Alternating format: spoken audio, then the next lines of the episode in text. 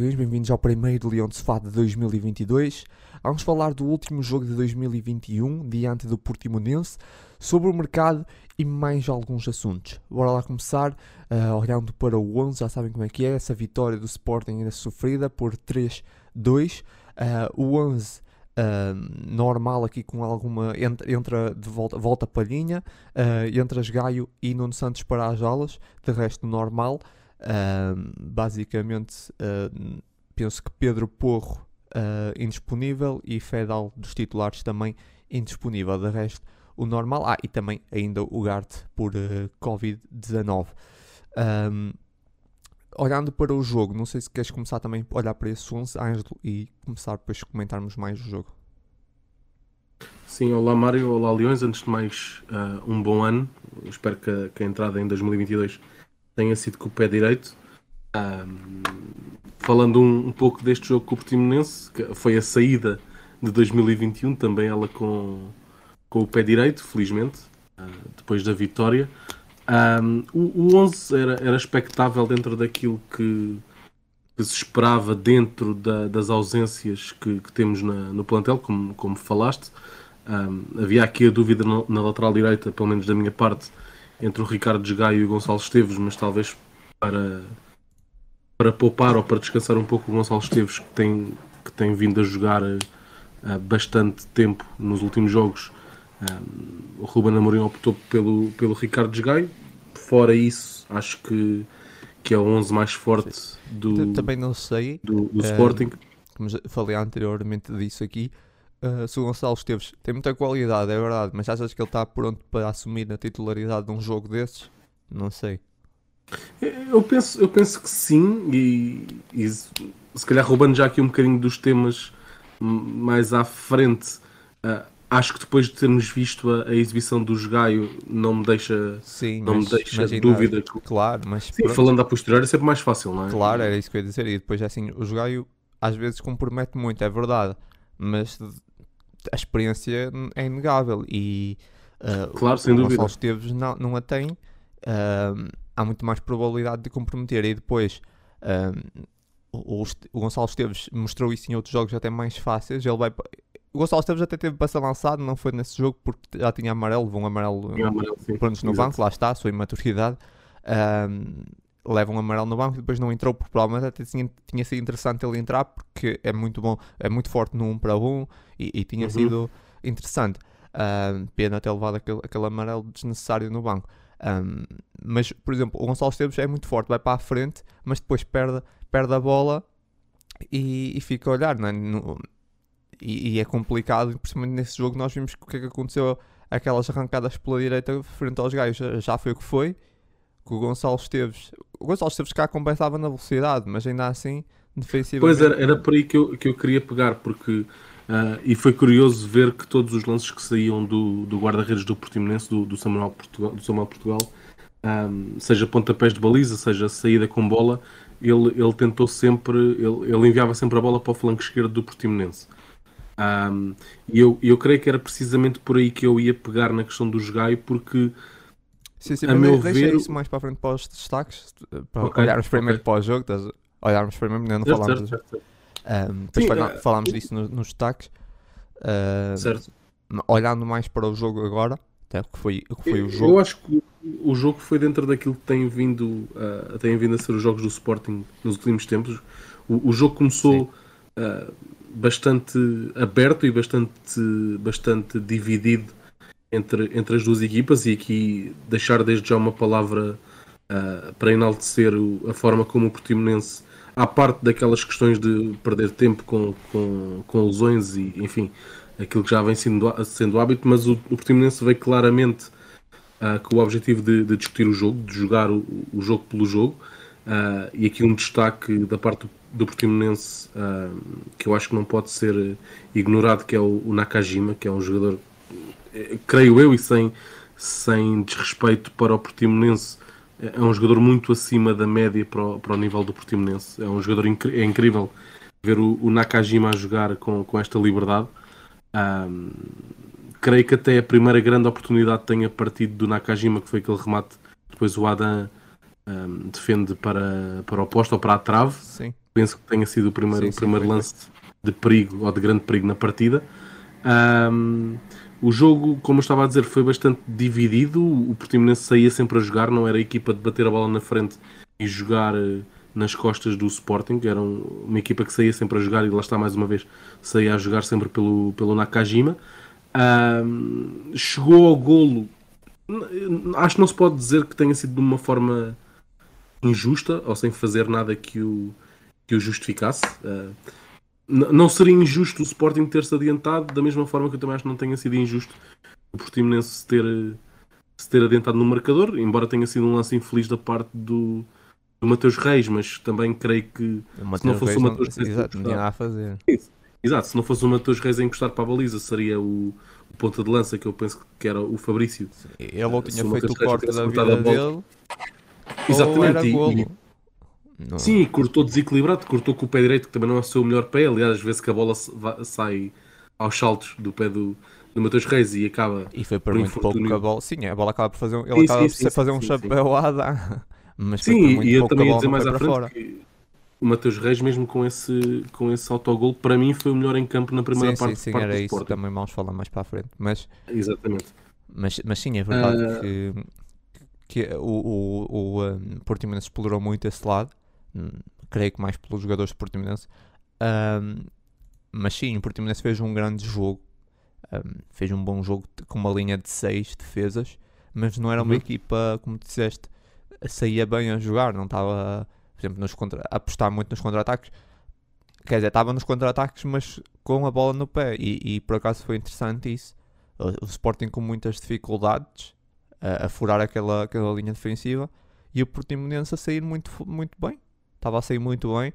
ah, criou algumas situações. É verdade que se calhar a situação assim mais ah, flagrante foi a mesma de gol. Ah, depois temos aqueles remates mais de longa distância. Mas, mas o Portimonense muito, muito melhor na partida. Pelo menos para ir até aos 30 e tal minutos, não me engano. Sim. Uh, depois, depois uh, até ao intervalo, eu creio que talvez o resultado mais justo até fosse o empate. Ainda assim, o Portimonense saiu em vantagem, que também não creio que seja um resultado escandaloso para aquilo que vimos nos primeiros 45 minutos. Embora não, não, se possa, não se possa dizer que tenha sido aquele jogo que o Sporting tenha jogado mal na primeira parte, eu sinceramente não acho. Acho que o Sporting jogou relativamente bem. Uh, não foi capaz de criar, é certo, nenhuma, ou pelo menos eu não me recordo de nenhuma situação de golo declarada. Lembro-me de um lance do, do Sarabia bastante complicado de finalizar, num, num cruzamento do lado esquerdo, em que ele remata quase de costas para a baliza, ou mesmo de costas para a baliza. Ah, Lembro-me também de um remate apertado do, do pote e o guarda-redes do Portimonense consegue defender, ou seja, não, não houve nenhuma situação de gol claro por parte do Sporting, creio eu, na primeira parte, Ah, mas creio ter havido volume suficiente que justificasse pelo menos o, o Sim, empate sim, a uma bola concordo, ao só intervalo. Que, só que o Sporting não jogou mal, mas também não sei se também não jogou. Também não jogou Sim, não bem. foi aquela exibição de encher o olho, sim, sim, Sim, sim. é porque o Portimonense, muito mérito, na, como ahm, se apresent- apresen- apresentou em Alvalade para anular o Sporting, embora assim, não vamos estar aqui com isso, vi muita gente a falar, aí o Portimonense descobriu a fórmula para derrotar o Sporting. Pá, não, ali o, o António, o António Folha, penso eu, agora de repente eh, me esqueci-me do nome do treinador, ele não, não Do, do descobriu... Portimonense, o, o Paulo Sérgio.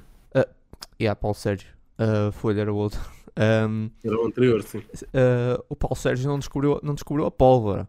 Tipo, o que ele fez foi tirar a profundidade. Tipo, Claro. até eu e tu que não somos treinadores sabemos isso. Quer dizer, se tu, o Sporting adora explorar aqueles passos nas costas, ele, ele retirou aquilo, retirou aquele espaço, meteu uma linha de 6, depois esteve bem na forma como saiu, porque é fácil tu anular e depois não sabes o que fazer com a bola. É verdade que ele anulou isso e conseguiu sair.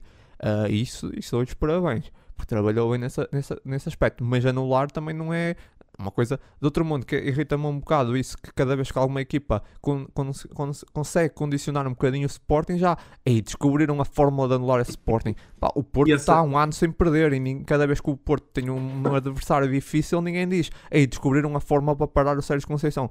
Não percebo porque esse, esse, esse exagero todo cada vez que alguma equipa consegue parar o Ruben Amorim. Parece que o Ruben Amorim é, sei lá, tipo, só tenho aqui um essa- esquema... essa- Diz, diz.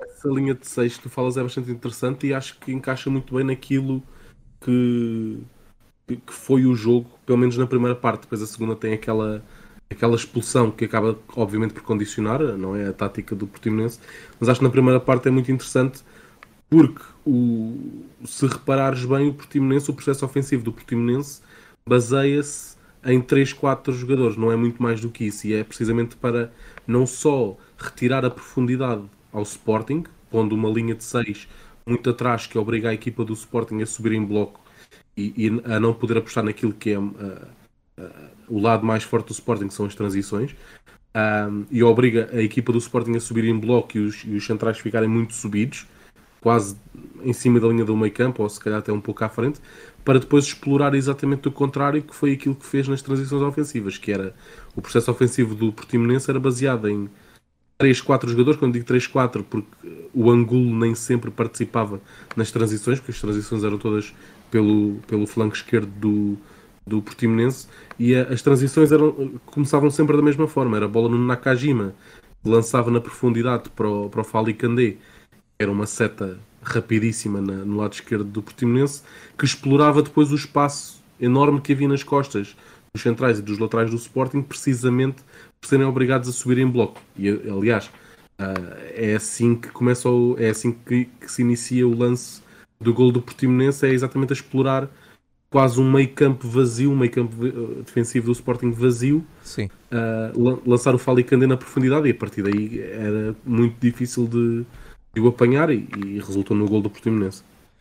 E basicamente na primeira parte já falaste, a segunda parte eu acho que o Sporting entrou muito melhor Uh, aliás, na primeira parte ainda terminou uh, ligeiramente melhor, um, mas na segunda parte muito melhor. E, só que depois já temos a expulsão do, do Pedro Sá. E a expulsão do Pedro Sá acaba por uh, ainda facilitar. Condicionar o jogo, claro. claro, porque o Pedro Sá, que é, é, médio, era um jogador muito importante naquelas saídas com bola. Claro que o Portimonense continuou a defender igual, só que perdeu aquele jogador que, que ajudava nas, nas, nas saídas. Uh, e aí o Portimonense perdeu completamente. Não é que tivesse, mesmo com os, os, os 11 jogadores, tivesse na segunda parte criado grandes situações, nem me estou a lembrar nenhuma, ainda com 11, mas a partir daí ficou muito mais condicionado. E, e depois foi só, só deu Sporting. Uh, e o jogo aí ficou mesmo só de sentido único, praticamente, se calhar uma ou outra, mas acho que ficou praticamente de sentido único. Ajudou, claro, mas sublinhar que eu não acho que, por exemplo, ah, foi a expulsão e o Sporting marca 3 golos, ajudou Sinceramente, eu acho que mesmo que não tivesse tido a expulsão, o Sporting até ganhava. Se calhar ganhava por 2-1 uh, eh, à rasca nos últimos minutos, mas ganhava. Uh, no mínimo empatava, mas acho que ganhava. Uh, claro que a expulsão facilitou um bocado. Ainda assim sofremos aquele gol e dá aqui a ideia que foi um jogo, foi um jogaço tipo Premier League 3-2, incrível. Uh, que não é verdade, depois o, o hat-trick do Paulinho, incrível. Uh, e depois aquele gol nos 90 mais 2 do, do uh, acho eu. Um, pá, que é o gol da vida dele, ele em 100 faz aquilo. Não? É? Exato, é, é, é verdade. Não há hipótese. Imagina se tivéssemos dois, se tivesse 2-1, seria pá, fogo, seria mesmo muito, muito injusto aquele gol de bola parada. Sim, eu estava a pensar nisso e também acho que é uma coisa que tem vindo a acontecer ao Sporting ultimamente é que.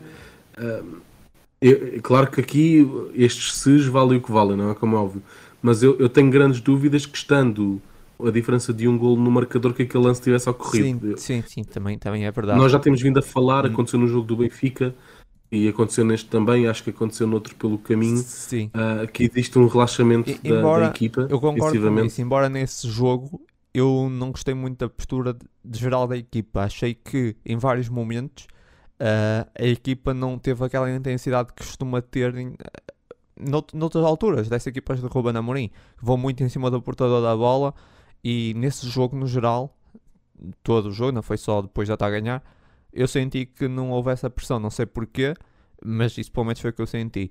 Um, e aqui nesse, nesse golo, por exemplo, há isso: o, o, o jogador que recebe a bola consegue fazer aquele, aquele golo.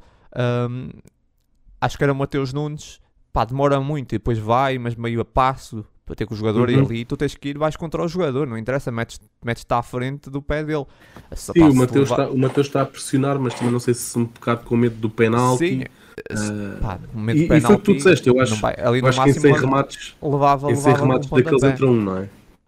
Claro, mas uh, também, é assim, esses golos que o Sporting sofre, isso é uma coisa interessante porque já houve alguém que fez essa análise, que depois foi no ano passado que disseram, ah, o Sporting sofre poucos golos, mas vamos aqui ver os golos que sofreu, a ver se há aqui um padrão. Pá, e de facto não há, não há um padrão, ou seja, todos os golos que o Sporting sofreu são de forma diferente e, e lá está esse, esse, lance, ou é uma bola parada assim meio caricata, ou é um lance pela esquerda, às vezes há ali um erro individual, ou há um mau passe do Sporting, há um, um erro qualquer.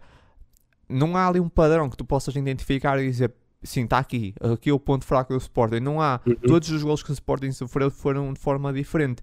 Isso também é interessante e, e é bom. Uh... Ironicamente, e dentro dos poucos golos que nós sofremos, tanto nesta época como na época anterior, uh, eu acho que aquilo que é mais comum e, e, curiosamente acho que até acaba por ser os autogolos, porque eu estou-me a lembrar pelo menos de 4 autogolos na, uh, nesta época dois. e meia, por assim dizer. Então, tiveste este hoje, tiveste no Famalicão, Sim. Uh, tiveste o da Luz o ano passado. Ah. Não sei se depois acabou por contar como, sim, sim, como, sim, sim. como autogol do Seferovic. Não, não, época e meia, época e meia. E agora o quarto, entretanto, entretanto escapou-me, mas estou-me a lembrar de quatro autogolos do, do Sporting neste período, que acaba por ser, se calhar, o, o, maior padrão, por assim dizer. O que ah, sim, mas, mas, acho que isso, pronto, isso é normal. Ah, acho que esses autogolos também não têm. Pronto, são, são lances. Claro, claro. E, e, e, é precisamente por não haver esse padrão que uh, eu concordo contigo naquela sim, embora, análise que fizeste está aquela coisa sobre tipo, o. Descobrir a fórmula para derrotar o Sporting. Exato, há, exatamente, não, não, há, não há um padrão, exatamente. exatamente. Um, a fórmula é, não é, não é difícil. É, se tu tirares a profundidade do Sporting, fica difícil. Essa equipa é muito difícil claro. em, em, a organização ofensiva, tem dificuldades, está visto. Uh, tem muita dificuldade para criar, gostam, é, gostam muito mais de dar a bola ao adversário e aproveitar os contra-ataques e aqueles passos Exatamente. como fizemos contra o Dortmund, que foi uma maravilha. Um, tem muita dificuldade em a organização ofensiva. Um, Aliás, e vê-se um pouco vê-se um pouco as duas caras do Sporting nesse sentido e, e, do que é que o Ruben Amorim consegue fazer mexendo nas peças e pelo menos uma análise, acho eu, muito simplista da coisa, muito redutora da coisa, mas acho que, acho que encaixa bem neste Sporting é o Sporting prefere, sem dúvida alguma, e é mais forte, sem dúvida alguma, a, a jogar em transição, portanto, se, se nos roubarem esta profundidade, se calhar é um pouco mais difícil, mas depois vê-se qual é a chave que o, que o Ruben Amorim mexe para fazer esta, esta, esta mudança entre jogar em transição e jogar em ataque apoiado em, em, sim, sim. Uh, em, em, ataque posicional, que é o trocar algum daqueles dois do meio campo, Palhinha ou Mateus Nunes, pelo Bragança, que é um jogador muito mais sim, de, de, ataque organizado do que de, do que de transição. Portanto, é interessante haver esta, esta possibilidade de, de, de ter eh, as duas formas de atacar. Sim, claro que o Bragança realmente deu outro perfume àquele jogo, ajudou bastante nesse jogo. Não sei se queres acrescentar mais alguma coisa sobre o jogo. Uh, não, é assim, em relação à segunda parte era o que estavas a dizer, o jogo acaba por perder um pouco o interesse por causa da expulsão, uh, no sentido em que acabou por ser depois um jogo de sentido único e, e nós estávamos agora a falar, antes estávamos a falar em off, Uh, sempre, eu estive sempre convencido que o Sporting iria, iria dar a volta ao marcador. Um, após a expulsão, ainda mais convencido fiquei que, que isso iria acontecer. Um, acabou, acabou por ser uma expulsão que, que beneficia, obviamente, o Sporting, uh, porque estava a perder e acabou por ganhar, por marcar os três golos após a expulsão. Não creio que tenha sido o que determinou o jogo. Eu, eu creio que, que, o Sporting chegasse sim, sim, à vantagem sim. à mesma a jogar contra a jogar 11 para 11. Sim, podia ter sido uh, sofrido ali nos momentos finais. Claro, claro que sim, claro que sim, iria ser mais Aquele difícil. Clássico, claro mas, uh, mas acabou, acabou por, por tirar um pouco o interesse do jogo, no sentido em que passou a haver só uma equipa interesse, interesse basicamente tirou, em campo. Fica... Não, interesse no sentido daquele, sim, daquele interesse tático da, da, partida. Acabou sim, por ser percebi, percebi. um jogo. Havia embora, muita gente à volta foi, na Taticamente foi um jogo muito interessante. Foi, foi, foi, sem dúvida. E claro que. Sim, e, e, após a expulsão eu tinha muita gente à volta na bancada quase a dizer que parecia um jogo de handball, que era era sim, muito sim, andar sim. de um flanco para o outro passar. Foi, foi, um duelo muito Exato. interessante. Acho que mesmo com a expulsão continua a ser. Um, mas claro, a expulsão acabou por condicionar um bocado. Mas, mas foi, foi um duelo muito interessante. gostava de ter visto o jogo realmente com, com 11 até ao final. Gostava, acho que tinha sido interessante ver como é que o Ruben Uhum. depois também, embora acho que o Ruben já tinha mexido na altura, creio eu, já tinha lançado. Tinha, acho que tinha só lançado a Bragança. tinha lançado a Bragança. e- lançou- Pois, sim, sim, só tinha lançado a Bragança, mas não estávamos. e foi não- dois minutos, foi dois minutos antes da Foi, expulsão, foi dois, foi. Nós não tínhamos visto nada e eu gostava de ter visto, ah, mas enfim, foi aquele segundo amarelo, ah, é o que é. Ah, basicamente foi um jogo, acho que, not- assim, falando de uma forma geral, foi um jogo o Portimonense condicionou muito bem o Sporting, mas tirando o golo, a equipa algarvia não criou grandes lances. Ah, o Sporting acho que merece o resultado positivo, Ah, embora tenha tido muitas dificuldades, hum, principalmente na primeira parte, para penetrar aquela, aquela linha defensiva. Ah, acho que o resultado é enganador dos dois lados, não é? Era um, dois- um, um 3-2 é enganador. Não, nem o Sporting se calhar fez para marcar 3, nem o Portimonense fez para marcar 2. Acho que o resultado se calhar mais Um 2-1 se calhar era mais Pois, adequado. se calhar é 2-1 uh, seria, seria o mais realista para aquilo que foi o jogo, uh, creio. Quem olha Claro, 3-2 parece que foi um jogão e não, não foi, foi um bom jogo taticamente, mas não foi um jogo que tenha sido para 3-2. Se calhar foi um jogo para um 2-1 talvez. Mas claro, vitória completamente justa do Sporting, isso aí não há, não há hipótese.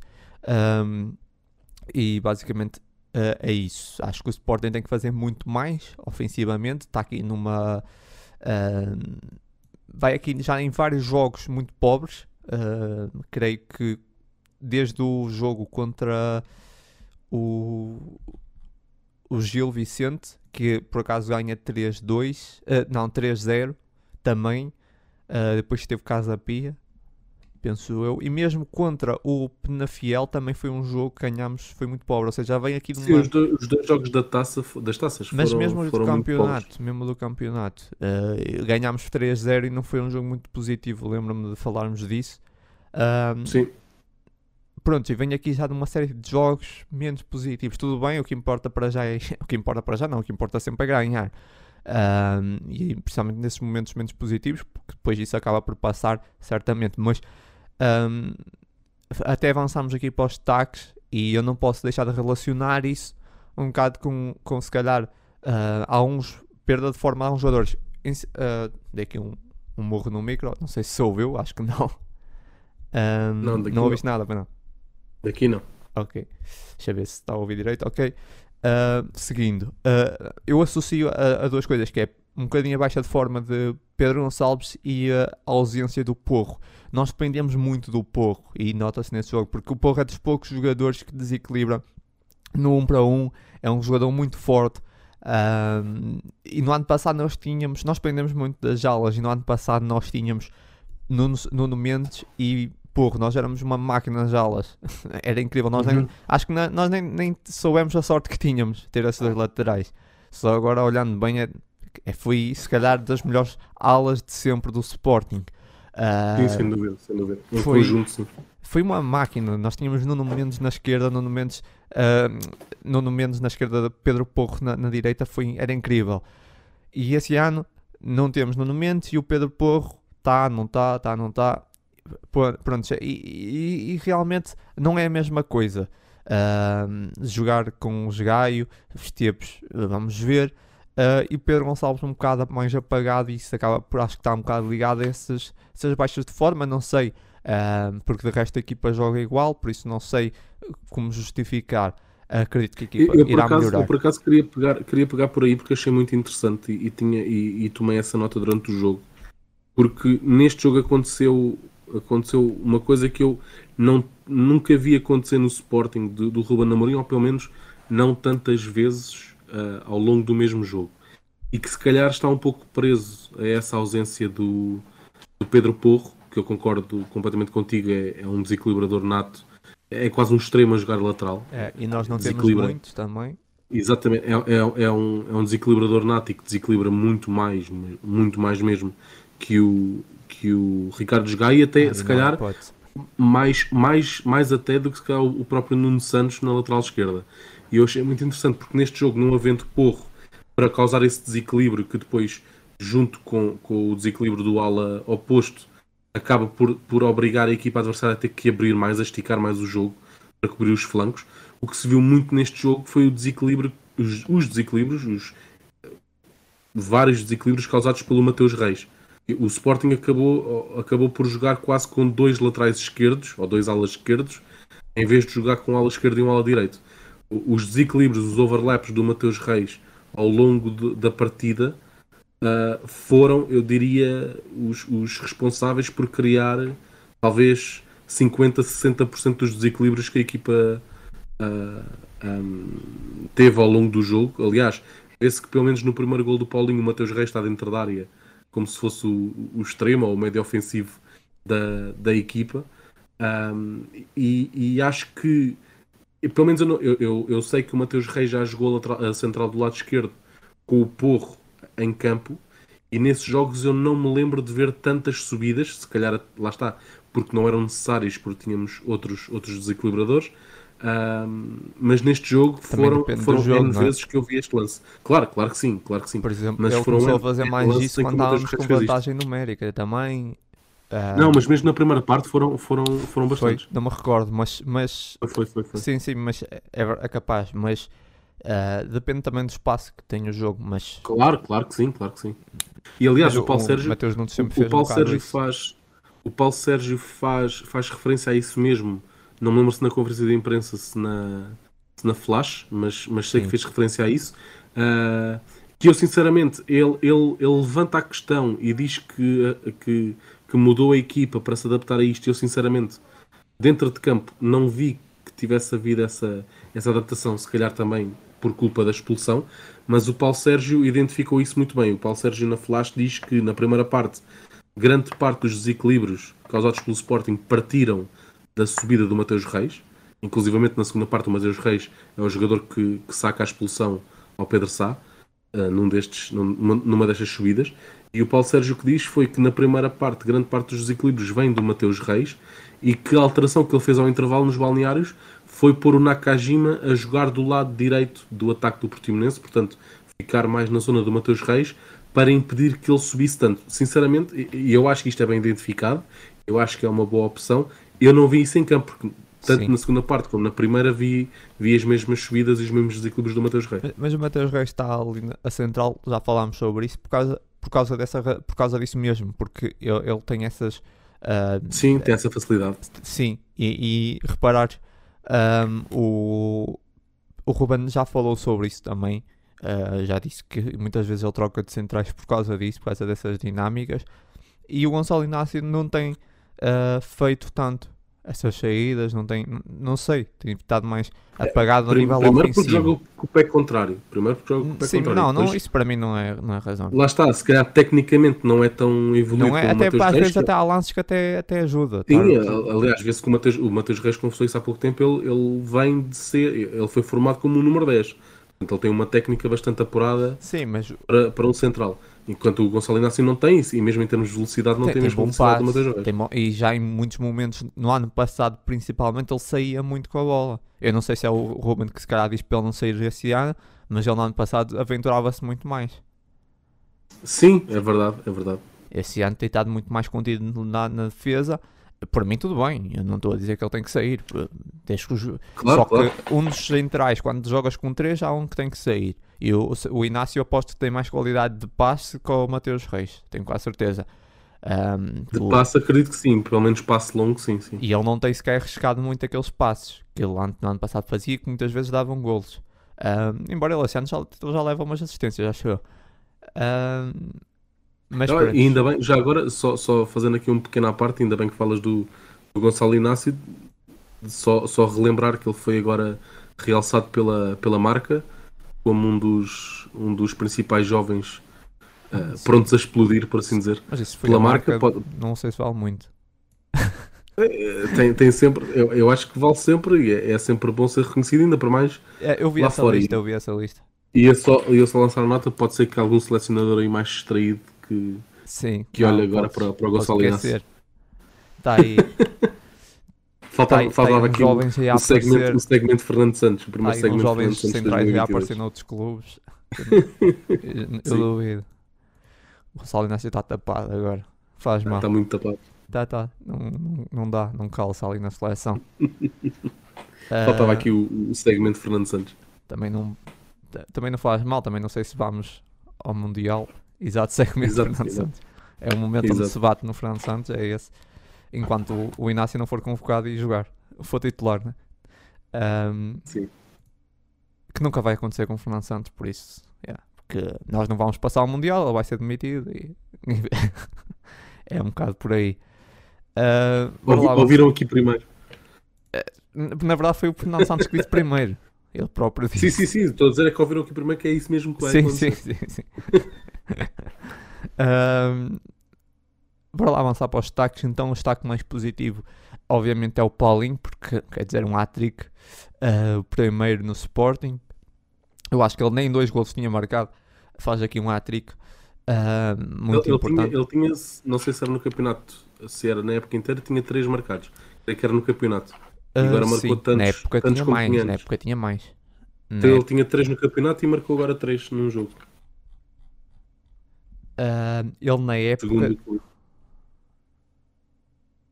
Não, ele na época tinha 7.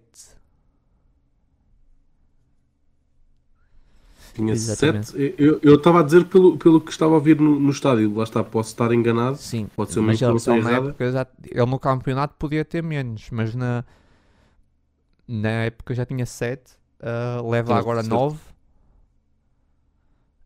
Agora leva 10. não, desculpa, tinha 6. Tinha 6 na época inteira, ok. Sim, sim, sim. Leva 9, 4 assistências e, e 20, em 20, 25, jo- 25 jogos. No ano passado, em, em eh, 14, no Sporting, tinha feito 3 golos, já, já, levava, já levava 10 no Braga, que ele fez metade da época no Braga, metade no Sporting, ou seja, fez 13 ao todo. Ah, eu acho que ele tinha dito que ele faria entre 12 15 né, na época, no geral, e agora até acho que vai fazer mais. O que, está o bem que para mim está acima, está acima da- já das, do que eu, das expectativas, porque nesse momento vai com 9, vamos a meio da época, acho que vai fazer bem mais, acho que vai fazer mais de 15, o que é muito bom.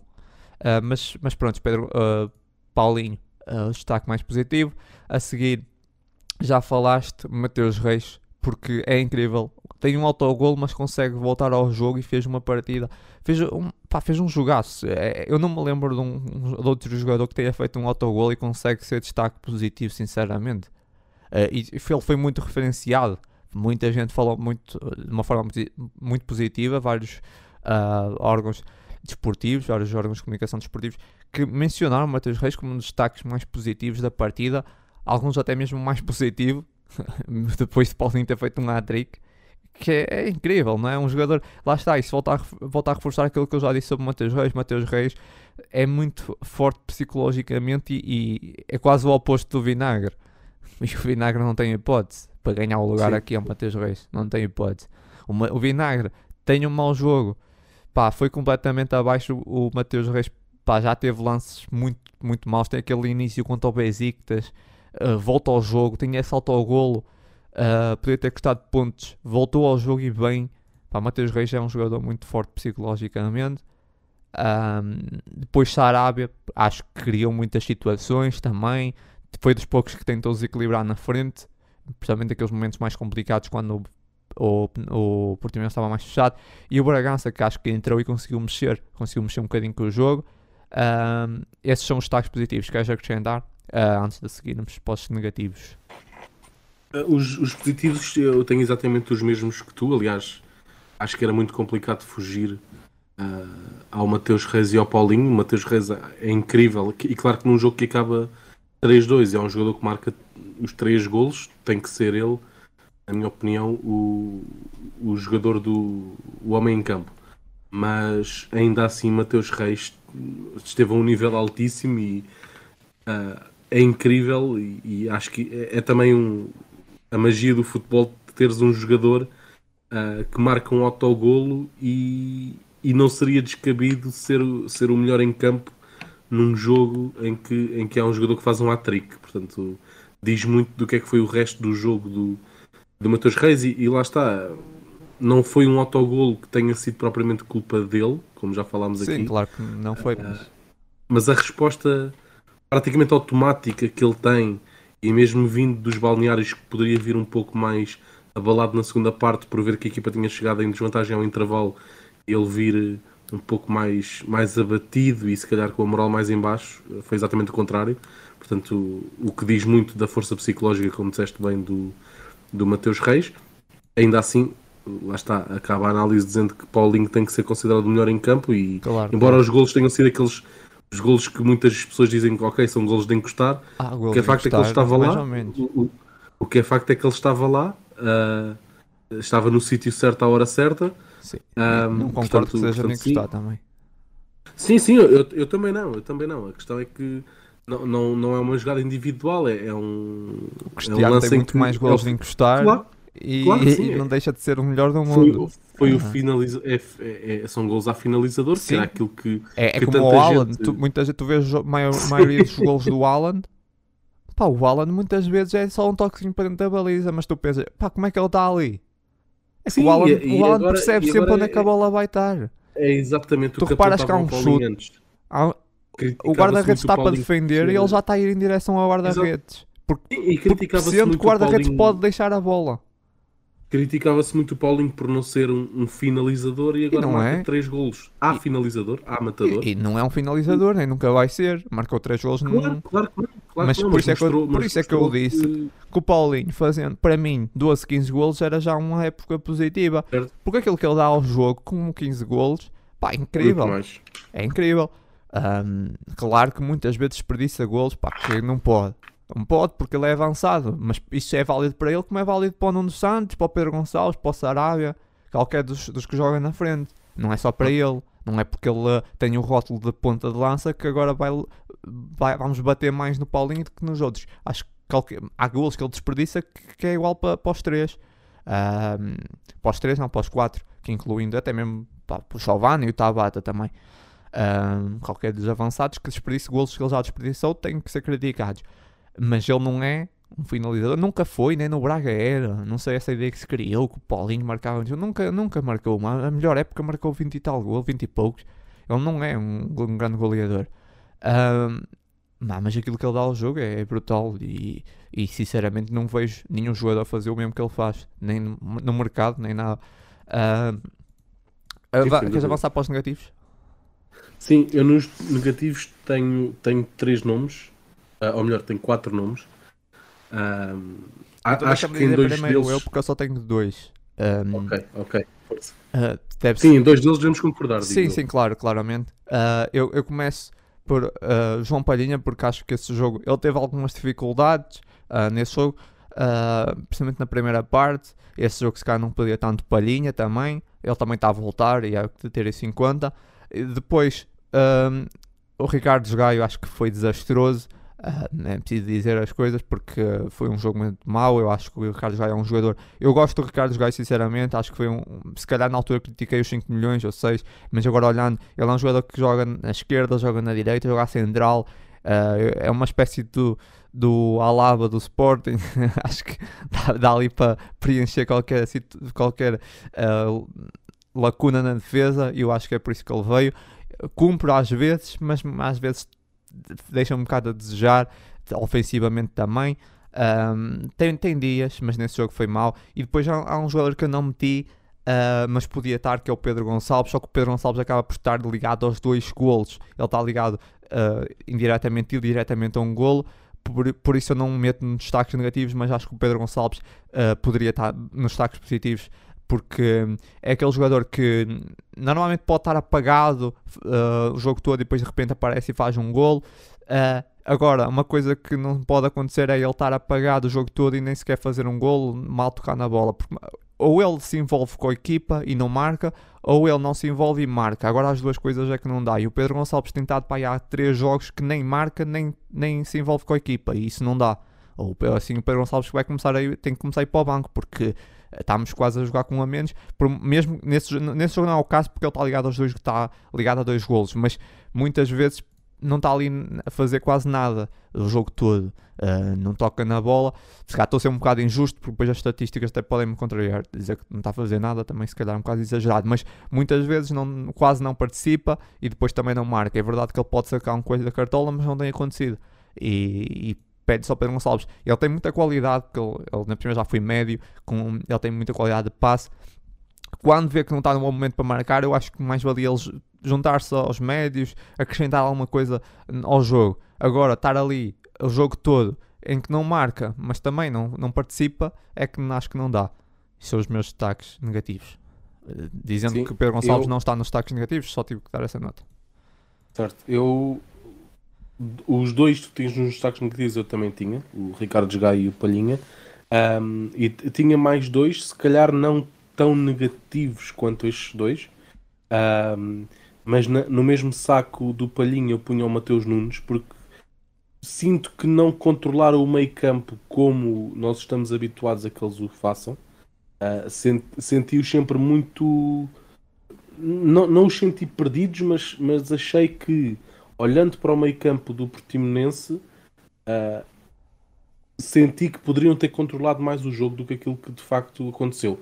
Ah, perderam muitos lances para, para o Nakajima, que tecnicamente é um portento, como já aqui falámos, Ah, mas nem, nem no físico o Palhinho e o Matheus Nunes foram capazes de, de se sobrepor ao, ao Nakajima.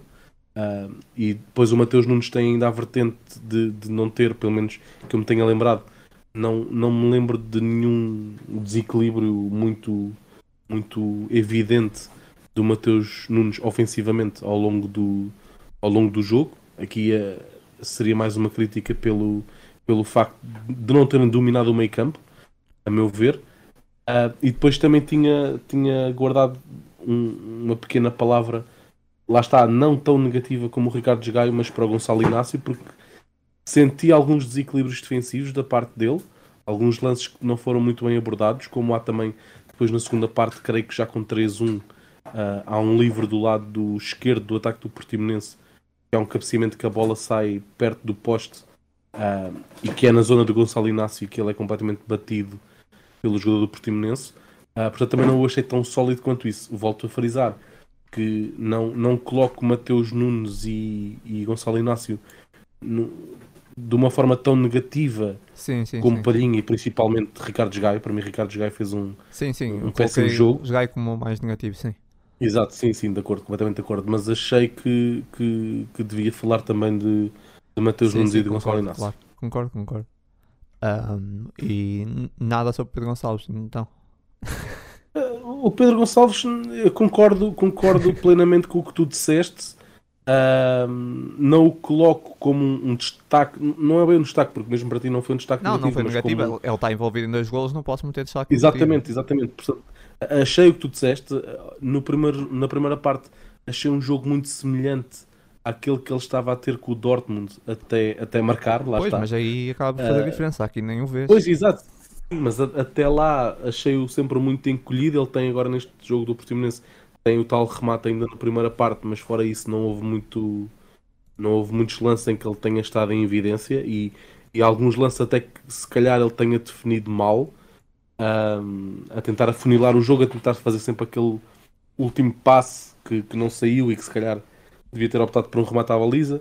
Ahm, não, mas não, Ah, ele não está. coloco de forma é azar, porque ele, ele remata bem, às vezes a bola não entra por pouco também, é verdade. é, é, Está tá num mau momento, só que é o que eu estava a dizer. Ele tem qualidade para se envolver, envolver mais com a equipa e, e ver que não está a ter aquela sorte do golo, pá, envolva-se mais nas jogadas. Porque ele, ele Uhum. tem quali- ele era um, um médio de enorme qualidade, ele podia fazer uma carreira brilhante a médio. Uh, se calhar agora vai fazer uma carreira boa avançado, embora o Pedro Gonçalves é aqui um caso até peculiar que eu já estive a refletir sobre, e se calhar também, que é aquele caso que pode ser aquele jogador que é incrível no Sporting, vai para outro clube e não vai render nada porque o esquema é diferente, porque vão metê-lo a jogar a extremo, porque a equipa joga, tem umas dinâmicas completamente diferentes, porque ele não é extremo, uh, ele no Sporting não joga a extremo, e não vão saber onde, onde o meter. Isso já acontece na seleção, ele não tem espaço, porque a seleção não joga como o Sporting, não há espaço para ele, e é muito essa. Pode acontecer isso com o Pedro Gonçalves, com a carreira do Pedro Gonçalves. Uh, espero que não, porque é um grande jogador, mas tu, tu olhas, por exemplo, falava-se para o Liverpool, já pronto, mas é aquela, aquelas rumores clássicos. Mas se na altura chegou-se a falar, a falar para o Liverpool, para o Man United, enfim. Um, e eu fiquei a pensar, onde é que tu metias esse rapaz no Man United? A extremo, segundo avançado, mas que vais tirar o Pedro, Uhum. vais tirar o Bruno Fernandes. Percebes? Tu não sabes bem onde é que eu vais encaixar na outra equipa. É que no Sporting, da forma como joga, ele está ali, é meio tipo uh, extremo, mas não é bem extremo, anda ali, tem liberdade, tem liberdade. Mas noutra equipa, numa equipa de um grande na Europa, eles vão pegar nele, vão metê-lo a extremo, extremo direito provavelmente, e ele não vai ter rendimento nenhum, e eles não vão conseguir, não vão esperar que ele apareça. E, e realmente o Pedro... eu, eu, por acaso, eu por acaso vejo no Pedro Gonçalves um jogador que encaixaria muito bem, claro, claro que não com o nível de, de, de protagonismo que tem no Sporting ao dia de hoje, como é óbvio, mas vejo-o encaixar muito bem numa equipa como o Liverpool ou como o City. Uh, ter, ter aquele ah, papel ah, sim, quase sim, sim. de vagabundo uh, e, e, o Liverpool City, até. City, não, City talvez, Liverpool sim. Só que o Liverpool tem uma questão que é: tiravas quem?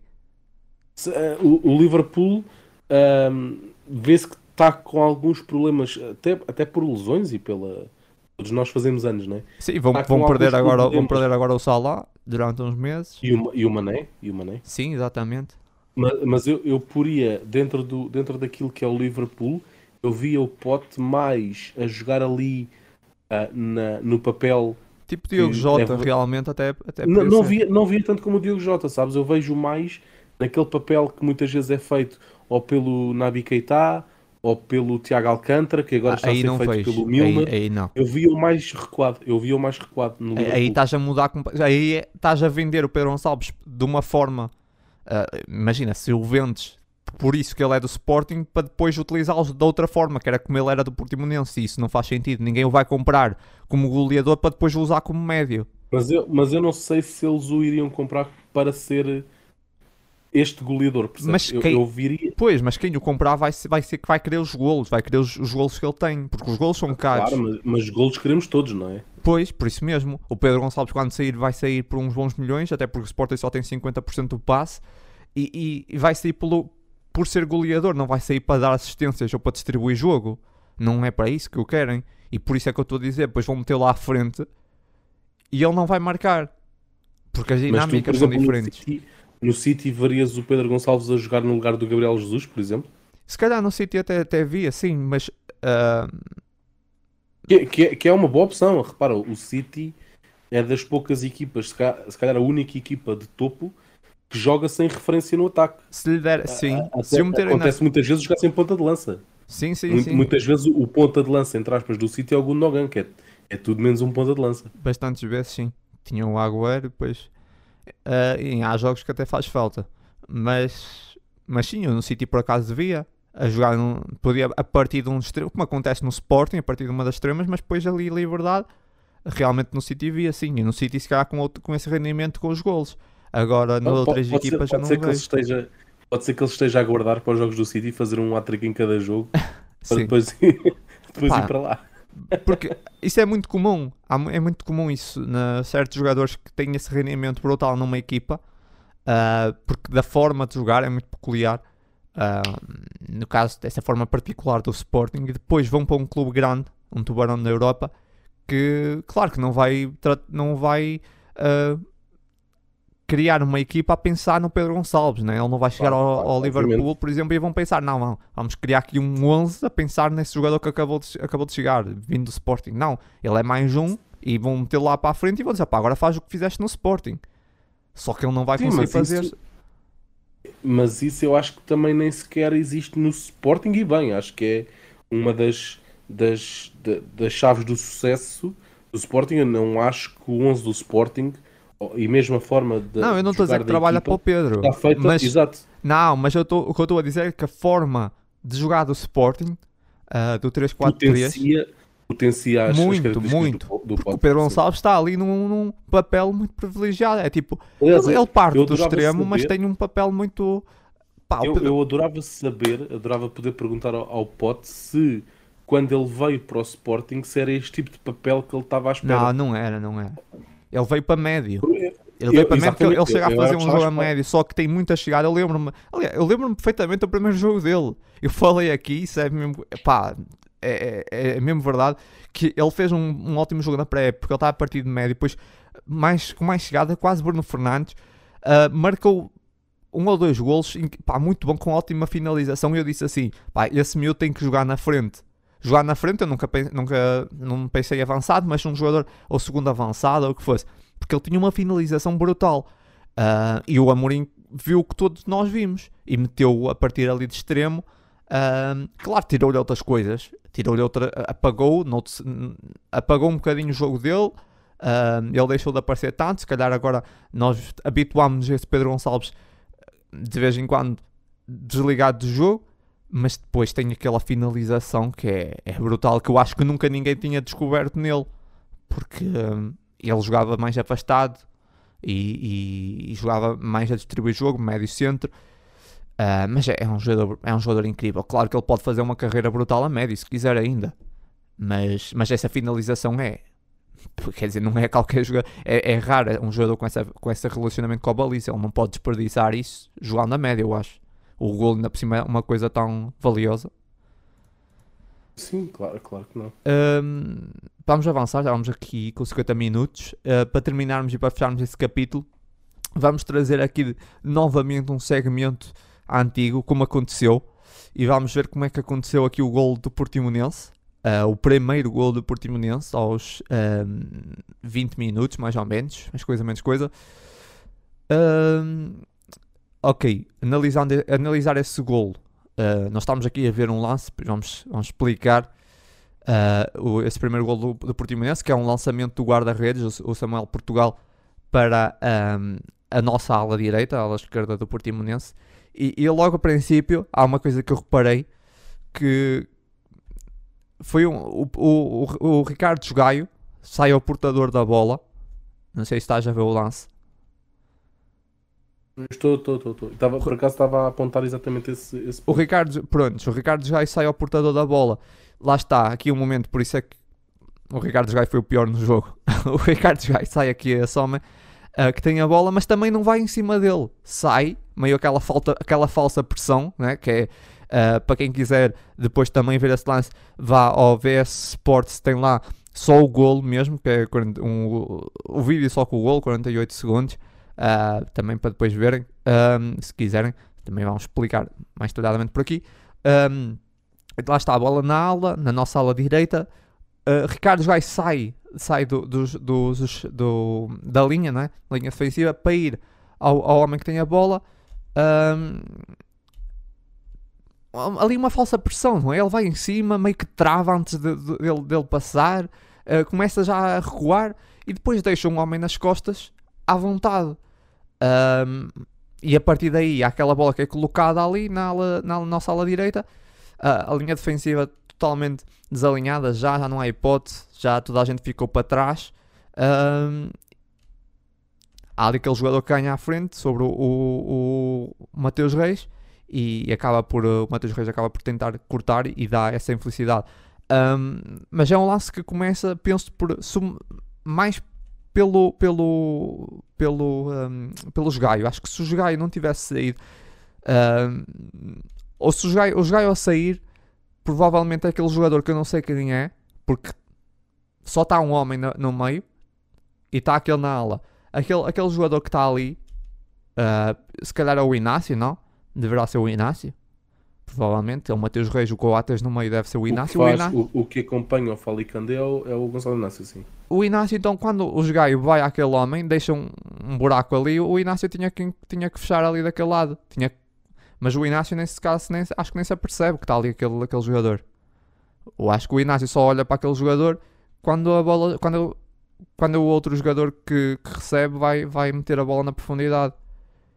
E, e, depois já, já sai, sai tarde, meio Deixa-me só rever aqui. Uh, aqui essa bola. Depois, embora ele comece a correr, o Gonçalo Inácio começa a correr antes do, do, do, do chute, o que é inteligente, percebendo ali o lance, mas ainda assim o, houve ali alguns desentendimentos e acho que mais culpa do, dos Gaio. O que, que que achas? Uh, agora faz tu a tua. Eu, eu acho que há dois pontos de desequilíbrio e aqui nós estamos a analisar um pouco como um, como falha da parte de, dos jogadores do Sporting, uh, mas temos que realçar, claro, que existe mérito da parte do Portimonense, principalmente no ah, passe mas também é um, um, um jogo, uma jogada simples. Sim, sim, sim, mas o, o passe, é uma bola o passe que vai ali diretamente para o jogador, o jogador espera passe, que venha a pressão, o... mete no outro jogador, o outro mete na profundidade, não é nada do outro mundo. Certo, certo, mas o passe que lança o Fali Kandé é muito bem metido, uh, porque poderia perfeitamente ter sido cortado pelo, pelo Inácio, mas é muito bem metido. É com, o Inácio dá com, está muito longe. Uh, e, não, não, não estou a dizer que ele poderia ter cortado este lance, estou a dizer que muitas vezes uh, as equipas exploram muito este tipo de, de, de, lance nas costas da defesa do Sporting, mas acaba muitas vezes, e felizmente, por ser cortado pelo central. E neste, neste caso era impossível para o, para o Inácio cortar, estava completamente fora do alcance do, do Inácio, porque é um passo muito bem colocado. Uh, da parte do Sporting, onde eu acho que existe a falha que causa depois este desequilíbrio, para mim tem a ver com essa, com essa marcação quase à queima do, do Jogaio no Falicandé, uh, no início da jogada, concordo. Uh, e depois acho que existe ali um desajuste. Uh, eu já, já vi o lance N vezes. Não, não, não, nem, nem falo da linha. Eu já vi o lance N vezes para tentar perceber destes três homens aqui de quem é a falha, porque a meu estes ver. três homens jogador... aqui tens que explicar porque as pessoas não estão a ver. Certo, certo, certo, certo. quando eu digo estes três homens, é, é, é no lance uh, quando, quando o jogador do lado esquerdo dá a bola no jogador que está mais ao centro, que depois lança o Fali Candé.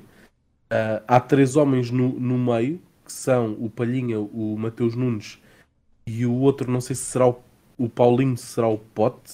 Sim, sim. sim. Uh, não dá para ver, mas. Eu acho eu acho que um destes três homens, talvez o, o Paulinho, Paulinho ao pote, acho que é o Paulinho, uh, o Paulinho devia sim. estar mais em cima dentro do homem do Portimonense, porque ele, ele recebe completamente à vontade e tem todo o tempo do mundo para fazer o passe da melhor forma, como acabou de acontecer.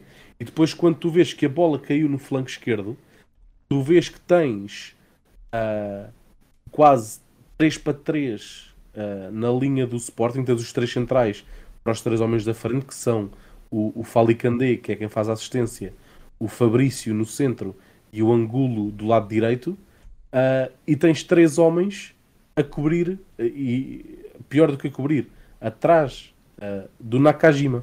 Ou seja, existe aqui uma descompensação na marcação. Estamos 3 para 3 na linha da defesa e depois estão três homens a olhar para o mesmo. E eu acho que é causado precisamente por este desequilíbrio que, que existe no meio em que tu tens sempre o, o Palhinha e o Mateus Nunes, isto aconteceu bastantes vezes uh, durante o jogo, e daí o meu destaque negativo para o Palhinha e para o Mateus Nunes, em que estiveram grande parte do jogo muito concentrados e preocupados com, com o Nakajima, e, e bem no sentido que é um jogador muito acima da média, como já falámos, uh, e depois a descurar a marcação de outros jogadores. Eu acho que se um deles tem caído mais em cima e, e, e, conseguindo matar o lance naquela primeira zona de pressão, como, como o Sporting costuma fazer, ou, ou pelo menos pressionando uh, com, mais, com mais ímpeto o jogador que lançou o Fali Candé, talvez este lance pudesse ter sido evitado. Ainda assim, uh, Eu... é um lance com bastante mérito da parte do Portimonense,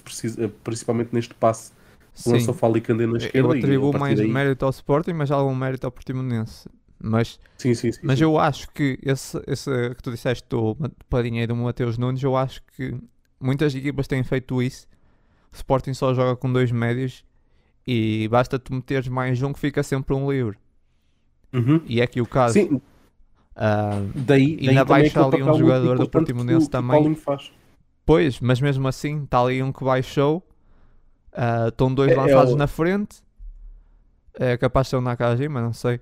Uh, baixaram dois, sim, que é o número 10, não é? Do Portimonense. Ah, certo. Uh, estão os dois lançados na frente e ali estão quatro homens. Quatro homens para dois médios.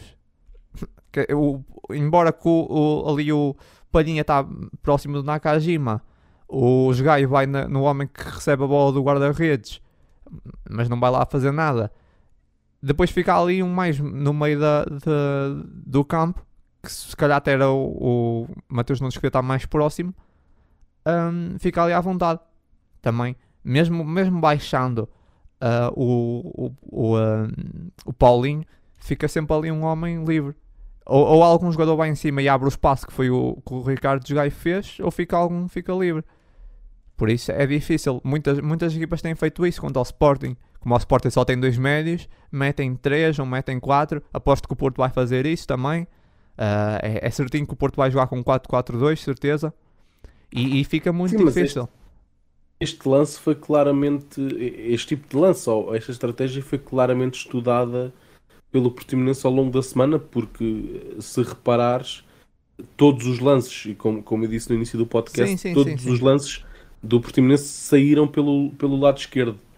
Sim, Ah, imagina assim, repara, seria- se, se os Gaio não até tivesse seria estranho, saído ali, se em vez de ser os Gaio, porquê é que não foi o Palhinha que saiu ali? Certo, sem dúvida, sem dúvida alguma. Tipo, E- os Gaio, os Gaio tinha que ficar com aquele homem. Porque é que aquele homem que está ali na linha, ainda por cima, está tá, ahm, para lá, no momento em que os Gaio saem, projetado, sim, está projetado. e é que está para lá da, da, da, da linha de meio campo. Nem, Uhum. podia ter chutado logo, mesmo que a linha do Sporting tivesse subida, não não estava fora de jogo. E os gajos que os gajos, pá, pronto, olha, fica aí, sozinho. E, e foi aquele homem, não sei fazer o quê. Aquele jogador que tinha a bola, sinceramente, pá, pensou que foi lá condicionar, mas depois também meio que vai e trava, também não percebi. Antes, eh, meio que se É, Eu acho arrependeu. que aquela colocação, eu acho que aquela colocação daqueles dois jogadores do Portimonense que estão no flanco esquerdo, o, o que está mais avançado no início do lance, eh, ou seja, tu, tu tens dois homens do Portimonense no flanco esquerdo. O, tens o Fali Candé, que é o que está mais avançado, e tens o jogador que recebe a bola do, do guarda-redes, que eu creio ser o Everton. Não tenho certeza, mas creio que é o Everton. E aquela colocação eh, é muito interessante e, e, a meu ver, é propositada porque os dois jogadores estão muito próximos. E estando muito próximos, um do outro, o Everton do, do Falicandé, e naquela zona eh, junto ao- à linha do meio campo, a meu ver, é propositada no sentido de criar a dúvida no Gaio sobre quem é que ele deve marcar.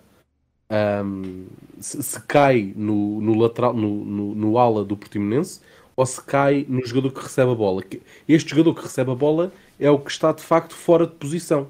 Fora de posição, ah, Sim. mas, mas bem, né? do ponto de vista do Portimonense. Ah, este jogador é, é, é o que está fora da sua posição natural.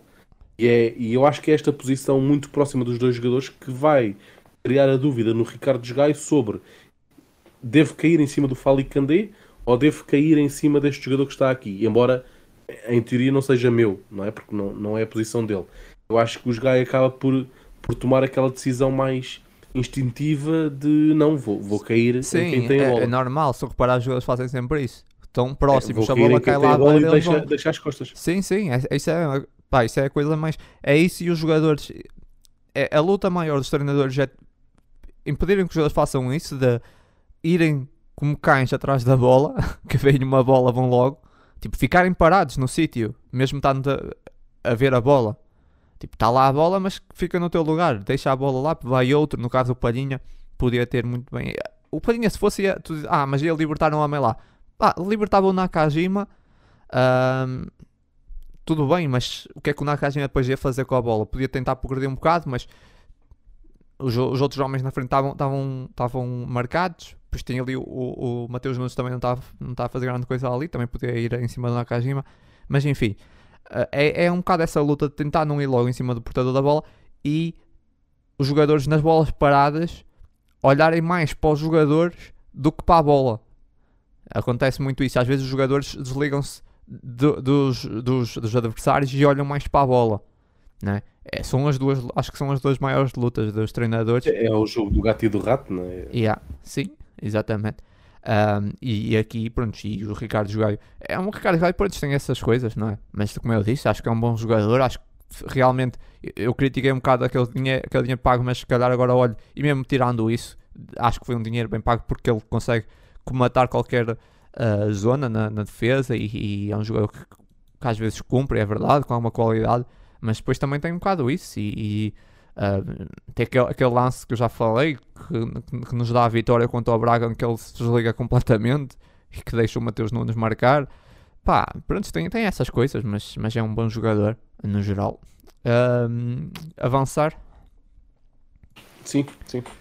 para terminar mesmo, ahm, que eu me esqueci há bocado de falar, ah, o que é que achaste do, ah, do Gani que entrou? É um jogador que eu sinceramente não, já nem sequer estava com grande expectativa, porque ele estava sempre a ir para o banco, sempre a ir para o banco e de repente ah, nunca era lançado e de repente é lançado aqui ao minuto 60, que estávamos a perder. Ahm, estão empatados, não me recordo. Acho que estávamos a perder ainda. Ah, o que é que Estávamos a achaste? perder ainda. Foi, Que- foi logo a seguir à expulsão.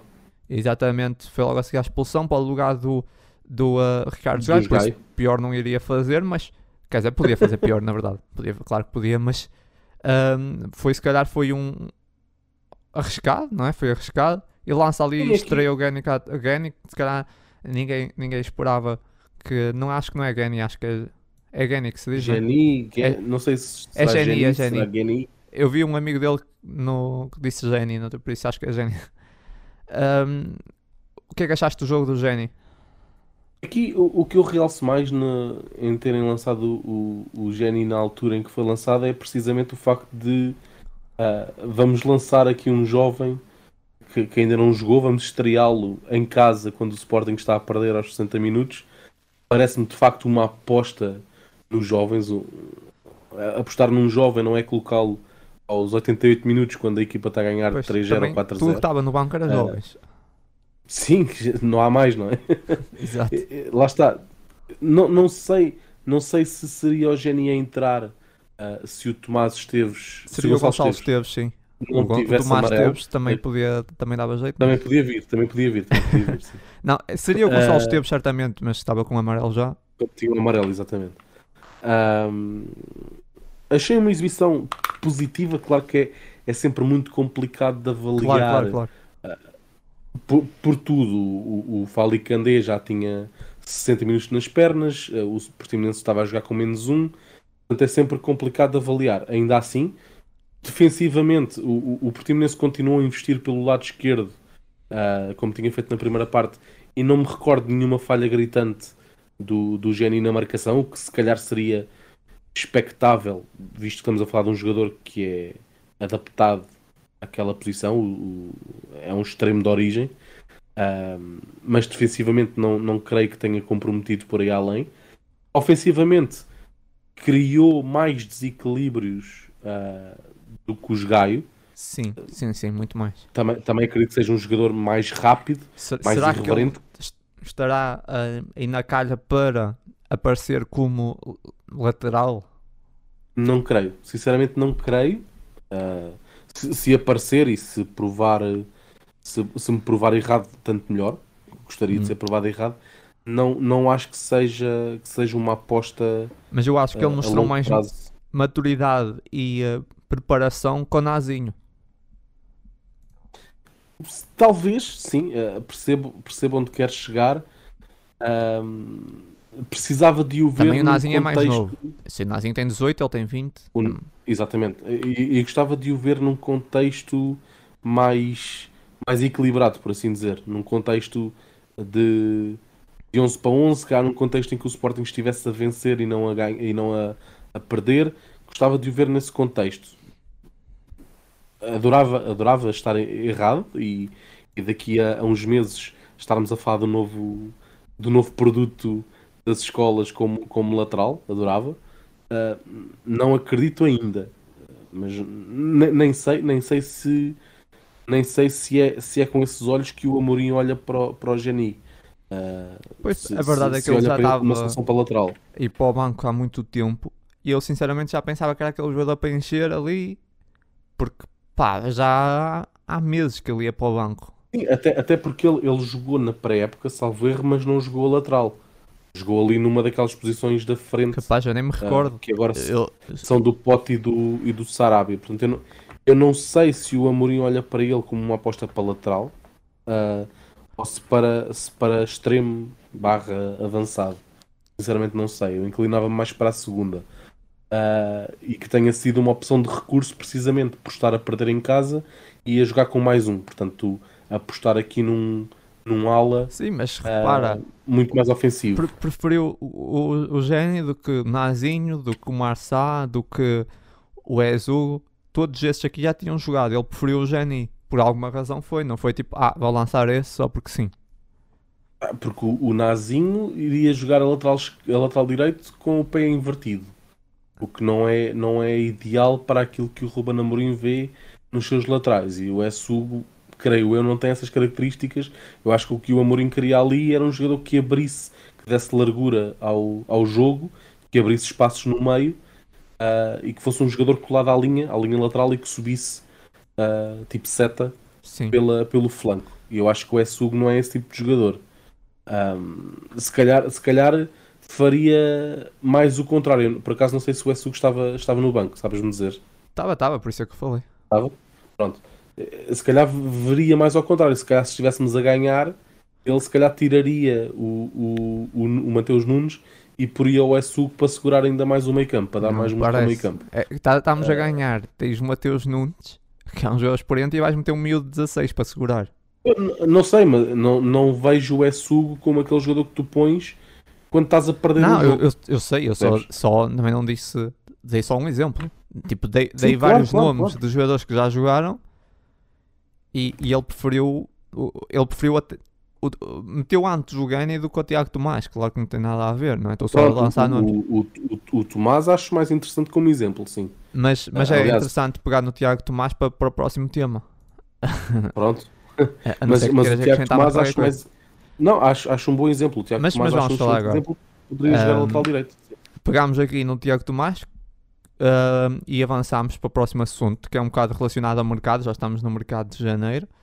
Uh, e tem-se falado que o Juan Amorim meio que, acho, acho que eu vou dizer até um bocado mais forte, um bocado forte, ia dizer que desistiu de Tiago Tomás, não, não é desistiu, mas que uh, já não acredito tanto em Tiago Tomás uh, para uma opção não é viável na frente, uh, no futuro, porque eu não acredito que seja uma notícia um, sim, verdade, não acredito que seja verdade essa notícia porque acho que o, Ruben Amorim ainda acredita no Tiago Tomás, porque tem apostado muito nele, não sei se acredita nele é ficar como uma opção talvez goleador, não, não sei, porque ele nunca foi muito goleador também, isso também é verdade, uh, e está num mau momento, tem estado num momento um bocado abaixo, e, e entretanto falou-se de um nome, voltou-se a falar de um nome, que é um, o Danny Mota, o da, Danny Mota, um jogador que um, pouco, pouco conhecido para muitos, joga no, no Monza,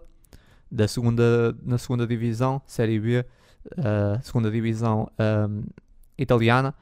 Uh, um jogador que muita gente não conhece, ele apareceu no show 21, uh, no show 21 no, no Euro 21. Um, essa, essa época, penso eu, essa época quer dizer o ano passado, uh, 2021. De resto, ele nunca jogou sequer em Portugal.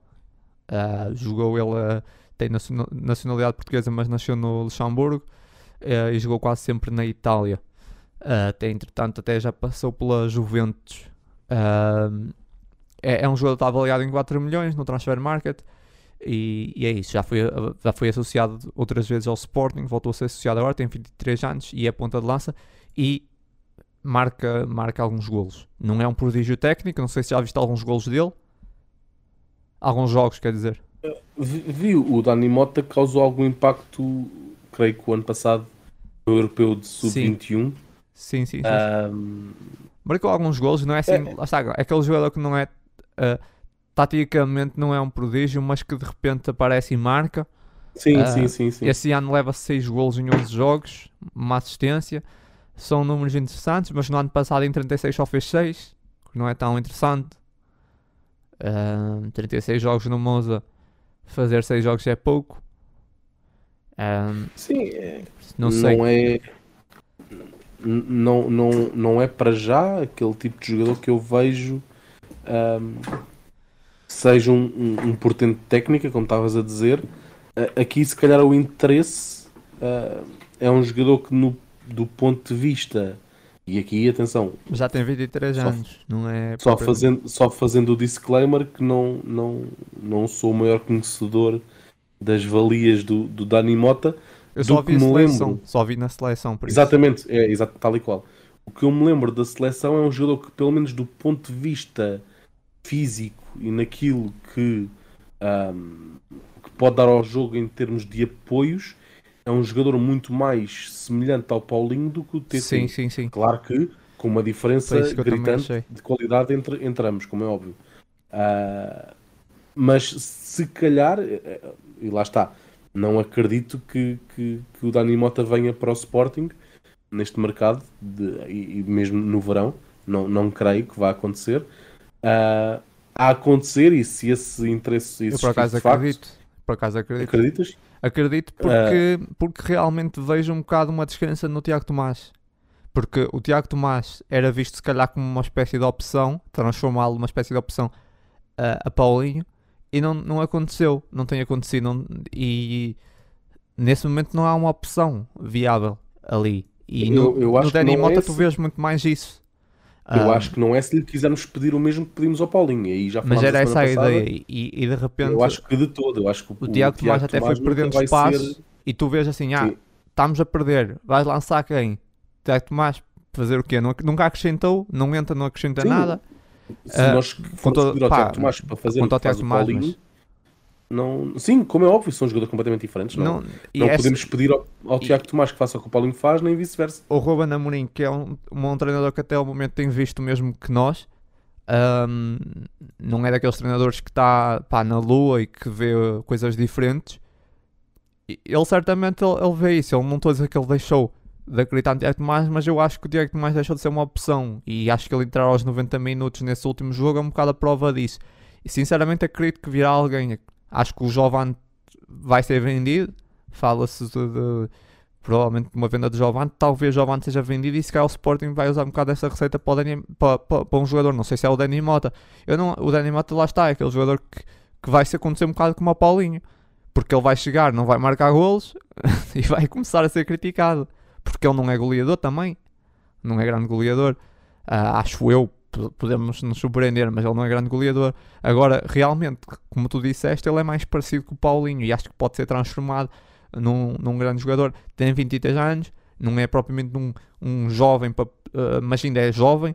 ah, e o Sporting pode ainda vendê-lo no futuro, mas não será barato. Vai sair aí 5 ou 6 milhões no mínimo. Não será barato. Por isso, não, mas acredito, acredito, acredito mesmo que, que virá alguém, porque certamente o Ruben está a começar a ver que hum, falta ali uma opção. Falta ali uma opção e se o Sporting quer lutar por alguma coisa, precisa de uma opção a, a Paulinho. E de facto o Dani Mota tem essas características para transformar, pelo menos. Sim, eu, eu veria com bons olhos nesse sentido de ser, se calhar, uma opção mais válida ah, num, num caso de, de, de indisponibilidade do Paulinho do que é, sem dúvida, o TT, do ponto de vista daquilo que é tu olhas para o Paulinho e depois olhas para o Dani Mota ou para o TT. Claro que é um substituto muito mais semelhante. Ah, e não querendo dizer, como estavas também, também a dizer e bem, que o Tiago Tomás é um mau jogador. Não é esse, obviamente, o caso. Não lhe podemos é pedir que faça o mesmo que, que faz o Paulinho, porque são jogadores com características que não- acho que não podiam ser mais distintas. Sim, é um jogador diferente. E Ah, acho que o Tiago Tomás, acho que é um bom jogador, mas não, não vejo ir muito mais aquilo que já deu no Sporting. Sinceramente. Certo, Só tem 19 certo. anos e eu não o vejo ir mais. Percebes? É tipo, atinge- parece que chegou a um limite com 19 anos. É tipo, é, isso é mau. É, mau dizer, pá, mas é, é verdade. Eu não o vejo a ir mais que isso. E, Certo. E, e provavelmente, único, única, e acho que a direção deverá ter, a equipa técnica deverá também ter visto isso, que é provavelmente Tiago Tomás até estará em cima da mesa para sair, não nesse mercado, mas cá no final do ano, porque ele não encaixa no 11, já não tem entrado, ele quando entra não, não adiciona e, e é preciso ver alguém. Se calhar não há na, na formação e provavelmente o Sporting até pode já abordar o mercado. Sendo que o Dani Mota fica, acaba o contrato no final do ano, no final dessa época. Ah, Fala-se do Sporting tentar ir já buscá-lo. Eh, depois depende dos valores, porque o Dani Mota é agenciado Talvez pelo. vantajoso porque talvez estivesse um pouco subvalorizado, não é? Tentar fazer Pois, algum encaixe antes o Dani que- Mota é, é agenciado pelo Futre. Ahm, Ok. Futre, não, eu disse Futre. Disseste futre. Disse Futre. Ah, o. ahm, desculpa, o. ah, Jorge Mendes. Por que que eu disse Futre? Ok. não, é que estava aqui a ler alguma coisa e deve ter, eh, deve ter sido isso. Ahm, sim, pelo Jorge Mendes. E certamente vai, vai, vai metê-lo a. Pá, vai Em querer vendê-lo. Sim, vai querer vendê-lo super caro. E. pá, e acho que não faz sentido estar a pagar, imaginemos, 7 ou 8 milhões por um jogador que vai ficar a custo zero no final do ano. Ah, no final da época. Claro. Ahm, mas, mas isso já aconteceu. Uh, quer dizer, não aconteceu. Foi o, o Mateus Reis que veio empréstimo uh, no, no mercado, ano passado, no mercado de janeiro, e depois o Sporting adquiriu a, a custo zero no final. Pode acontecer uhum. isso. Pode acontecer isso. Pode, o Sporting pode ir buscar o empréstimo agora. Agora, o que eu acredito mesmo é que se o Sporting vender alguém agora, que acho que vai vender, provavelmente também vai adquirir alguém. E será, será okay, para essa posição. Vamos ver. Eu, eu, eu, eu diz, diz, diz. Eu creio que isso, isso passou uh, num, num jornal uh, qualquer, creio que o Record, no fim do ano. Uh, creio que foi, que foi agora quando, quando o Ruben Amorim venceu o prémio de personalidade do ano. Um, que, que, a mensagem que passou, e eu acho que é o que faz sentido, uh, é que mais importante do que vir alguém é não sair ninguém, nenhuma daquelas peças. Claro, mas... nós, nós damos peças-chaves, eu acho que o Sporting tem várias, várias peças-chaves. Eu mas acho claro, que... por exemplo, se for o Jovan, pá, é um jogador que sim, às sim, vezes sim. foi importantíssimo, mas provavelmente é aquele jogador que está mais na, na, na porta de saída. Sim, e a, e a, proposta que se fala do Jovem de 10 milhões de euros, Sim, eu acho que é, é muito bom. proposta a considerar Tenho... pelo, pelo Jovem. Tens que ver jogadores que, por exemplo, Fedal também. Depois tem, há jogadores que não estão, por exemplo, o Plata, que não está, mas pode muito bem ser vendido mesmo assim, mesmo estando em empréstimo. Uh, isso também, também conta como encaixa. Agora, claro. o Ruben Amorim disse isso. Ah, uh, é, não queremos é que a saia ninguém. Plata, que eu acho que aquele problema em que ele se pôs Sim, sim, mas... algumas dúvidas que vai dar dali de avanço. Não, mas acho que entretanto já, já há outros clubes interessados na Espanha, acho eu. Okay. Li assim umas notícias, pá, não, não, não tive muito atento, mas acho que havia aí uns clubes, acho que ele vai ser vendido. Claro que agora desvalorizou-se também, não é? Mas. Uh, não, mas o que eu estava a dizer era que de facto o Ruben Amorim falou disso, que o mais importante é não sair ninguém, e tem toda a razão. E também já falou que antes de comprar é, é ir à formação, ver se tem alguém. Uhum. Só que tu olhas para essa, se calhar, para a frente, para a ponta de lança, um, e, e se calhar não há ninguém. Não, tô, não sei se há ou não há, mas provavelmente se calhar o Ruben não vê ninguém. Se, se tivesse visto alguém com qualidade para entrar, já, já tinha lançado, já tinha metido e não subiu ninguém. Se não subiu, há, é porque... dois nomes, há dois nomes na formação quando se fala em ponta de lança saltam sempre. Eu, eu não sei, não, sinceramente nunca os vi jogar, não faço ideia das características, eh, nem, nem estou a dizer de, de, de, chegarem agora à equipe principal e marcarem 10, 15 gols, obviamente. Uh, não conheço as características, não sei se são jogadores fisicamente semelhantes ao Paulinho ou não, mas fala sempre do, do Ketri e do Skoglund. Não, ah, não sei se conheces sim, em termos de características o, ou se uh, sequer vês neles o, potencial.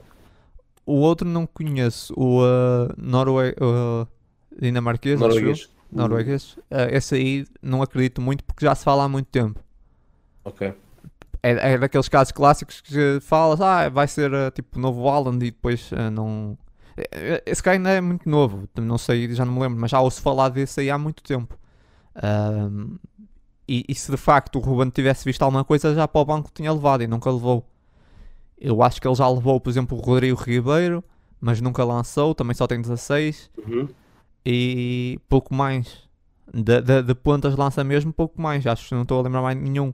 E por isso um, é que eu estava a dizer, eu acho que realmente um, é, é, muito possível que o Sporting vá ao mercado atrás de algum uh, ponta de lança agora uh, em, em janeiro. Uh, agora não será entrar em loucuras, né? mas, mas se calhar um, um jogador jovem uh, e esse Animota enquadra-se. Uh, isso, isso é possível, porque, como estava a dizer, o Ruben sempre disse que vai priorizar a formação, mas se não há na formação, um, e se houvesse o Ruben já teria se calhar metido no banco pelo menos, uh, e até agora não levou, por isso provavelmente um, vão olhar para o mercado, eu acredito mesmo. E quando se falou do nome do Dani Mota, um, dependendo dos valores, acho que faz sentido. Agora, dizer já que não esperem que venha um goleador, porque não é. Acho que não é. Não, não, o Dani Mota não, não é um grande goleador. Acho que o Dani Mota pode ser, sinceramente, aquilo que eu vi no Dani Mota no, na seleção, acho que podia ser muito bem trabalhado pelo Ruben, sinceramente. Acho que é um jogador que nas mãos do Ruben podia ser transformado ali no mini Paulinho. Acho, acho Sim, que tem potencial. Acho que tem acho potencial. Que o plano a existir partirá por aí. Ele parece-me um jogador muito possante. Sim. Uh, capaz de aguentar aqueles apoios frontais uh, e que seja um pouco nessa, nessa onda que provavelmente olharam para ele. Agora, claro que o Tiago Tomás é, pá, é uma facada, claro. Seria, seria, seria nível até anímico, porque seria mesmo para o Tiago Tomás indiretamente seria dizer, pá, já não acreditamos, não é? Uh, a não ser que dessem outro papel ao Tiago Tomás no Sporting. Um, eu gostava de ver o Tiago Tomás mais naquelas posições do Pote e do Sarabia, mais, mais laterais. Pois, talvez aconteça. Uh, gostava de o ver mais nessa, nessa onda, ou no limite até uh, testá-lo como, como o Plata foi testado o ano passado a lateral também. Não, isso também não, isso não acredito. Se, seria uma, uma hipótese, mas mais, muito mais remota, concordo. Uh, porque eu acho que uma coisa para mim é certa, e posso estar enganado, mas uma coisa para mim é certa. Uh, para aquele 9 do, do sistema do Ruben Amorim, o TT não, não serve ao dia de hoje não. e acho que nunca vai servir. E, e até te digo uh, mais, eu já disse isso anteriormente e volto a dizer, eu acho que o Tiago Tomás pode fazer uma boa carreira como jogador a segundo avançado, como ponta de lança, exatamente. ele não tem, não tem grandes hipóteses. Exatamente. exatamente. Ele está conotado como ponta de lança e ele não tem as características para fazer carreira uma boa. Já nem digo uma carreira incrível, deixa uma carreira decente a ponta de lança. Não, não tem. E, e a segunda avançado pode fazer uma carreira muito boa. Uh, se calhar não no Sporting, até porque o Sporting não joga dessa forma. Uh, mas pode sim fazer uma carreira, uma carreira boa. E, e é isso. Mas acho que no Sporting acho que ele esgotou um bocado. Acho que teve aqui as oportunidades, não conseguiu amarrar, teve momentos no ano passado, foi importante, marcou alguns golos. Uh, agora, de repente, nessa altura, com Paulinha lenta, não acrescenta, estamos a perder, já nem é opção, começou a deixar de ser opção. Uh, basta ver, quer dizer, estamos a perder. Se tu tens um avançado no banco, normalmente é esse avançado que lanças. Ele veio aos 90 minutos e foi mais para o Paulinho ser aplaudido que outra coisa, percebes? É naqueles momentos que tu sentes, é, esse jogador já não conta. Quando o jogador é lançado mais para o outro ser aplaudido, é, sim, sim, sim, sim, sim. tu percebes que aquele jogador deixou de contar. E, e não vamos estar aqui com coisas, por muito que o Ruben Amorim seja sempre aquele uh, discurso positivo e não sei o quê. Pá, vamos estar, vamos, o Ruben não já desistiu do. Eu acho que o Ruben sinceramente já não acredita. Na, no, no, no Tiago Tomás e, e, por acaso agora falando do Tiago Tomás ia lançar aqui para a mesa outra questão que é, claro que eu teria, terei sempre pena se a carreira do Tiago Tomás não. Ou se o Tiago Tomás não se ingrar no Sporting, seja, seja em que posição for, como é óbvio. Um, outro jogador que eu já denoto alguma preocupação e, e que se calhar ainda tenho mais pena um, é o Eduardo Quaresma. E, e pelo, pela, pelo caminho que ele vem, tem vindo a tomar no, no tom o Eduardo dela. Quaresma é, é um caso interessante, é um caso interessante porque é, e, e, e, pela época que ele está a fazer no tom dela, temo que a coisa vá pelo mesmo caminho. Não, acho que não, e, porque para mim é uma pena, que idade uma é que pena ele, ele tem uh... ele tem a mesma idade do, do TT, salvo erro. Tem 19 anos, então. Tem, sim, tem a mesma idade do, do Inácio, 19. Uh, é muito Inácio. novo, é muito novo. o Inácio, para mim, o, o Inácio não tem uh, nem tem nem metade da qualidade do, do Eduardo Quaresma. Uh, acho que o Eduardo Quaresma é muito superior à qualidade técnica um, com bola. É, é. Por, por, isso é que eu tenho pena. Sim, exato. Só que o Eduardo Quaresma teve sempre uh, na sua zona de conforto, teve sempre exato. bem aqui no Sporting e tal, perto de casa e tal. Um, e de repente está a não sei quantos quilómetros de casa num clube pá, de, de, de, meio da tabela, de fim da, da tabela, do tom dela. É, é difícil, está a, ser, está a passar por um período complicado, desafios novos, uh, e por isso está, está a ter alguns momentos mais complicados. Teve aí uns autogolos, umas coisas assim mais difíceis, mas nada mais, quer dizer, não é nada que o Coata já não tenha passado, por exemplo. E até mais, e até mais tarde. Sim, e mais tarde. Uh, aliás, o Coates foi, foi embora do, do Liverpool por causa de uns autogolos. Principalmente, pelo menos é o que se diz, porque eu não me lembro. Um, na altura ele marcou um, auto, autogol em uns jogos importantes, coisa assim, e comprometeu. E acaba por ser, ser, um, ser mandado embora e consegue relançar a carreira. O, o, o Eduardo Quaresma tem 19 anos. Eu, eu ainda acredito no, no Sporting, Mas mesmo que não consiga no Sporting, pá, será noutro clube qualquer. Agora o Eduardo Quaresma é muito jovem, é tem muita qualidade, tem muita qualidade mesmo. Agora tem é que não pode ir abaixo por causa dessas coisas que têm acontecido e, e também tem de estar em clubes onde continua a jogar. Ah, Sim, ele foi, ele foi emprestado ao, ao Tondela, creio eu. Acho que nem está. Tu tens aqueles jogadores novos muitas vezes são emprestados para jogarem, não é? E, e claro que, que, o Eduardo Quaresma foi emprestado também para jogar mais tempo do que em teoria jogaria no Sporting, mas acho que o empréstimo do Quaresma tem mais a ver com essa questão de o tirar da zona de conforto dele para o fazer crescer como, como homem, por assim dizer, e fazer ganhar maturidade, porque o que se vê no Quaresma é que é um, é um brincalhão, é, é, é uma criança quase. Sim, mas, não, mas isso é ah. positivo, eu acho que isso é bom. Não, claro que sim. E é bom claro, que ele não perca claro é isso, só que ele está a errar lá muito mais do que já errou no Sporting. Mas isso também, pronto, já é bom. Ele tem, tem de errar em alguma altura, tem de, tem de errar. Agora, uh, eu, se preocupa muito mais nesse momento, e, epá, e já nem sequer é jogador do Sporting, nesse momento, ainda se ainda é, mas, mas vai deixar de ser, o Nuno Mendes, do que me preocupa o Eduardo Quaresma, porque o Nuno Mendes, eu começo a ver aqueles, aquele filme clássico da Eterna Promessa que depois de repente aqui a uns tempos estamos nós Aí, lembras do Nuno Mendes? Aí anda craque. O que é que é feito? Aí está na é China. Um, porque o Nuno Mendes, se calhar, teve das piores opções de carreira que foi ir para o PSG. O Nuno Mendes uhum. não tem jogado, a gestão de, de, dele tem sido péssima, muito má. Ele, ele praticamente não joga. Uh, quando joga, joga muito pouco. Esse ano fez 16 jogos e a maioria deles foi entrar, faz 45 minutos, às vezes nem isso. Tá muito mal, muito mal. Pois tem, tido, tem sofrido com lesões. O clube tá, não está. Pouco se importa porque ele no Sporting era o craque, lá é mais um. Num clube onde tens o Neymar, onde tens o Neymar, tens o Messi, tens o, o Mbappé, é só o Nuno Mendes. Ninguém quer saber. Um, é tratado como mais um. E, e realmente eu, olha, eu... Pode ser que o emprestem de volta para o ano. Pode.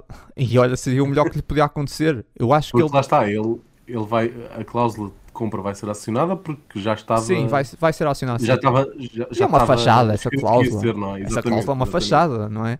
é os jornais, ah, tá.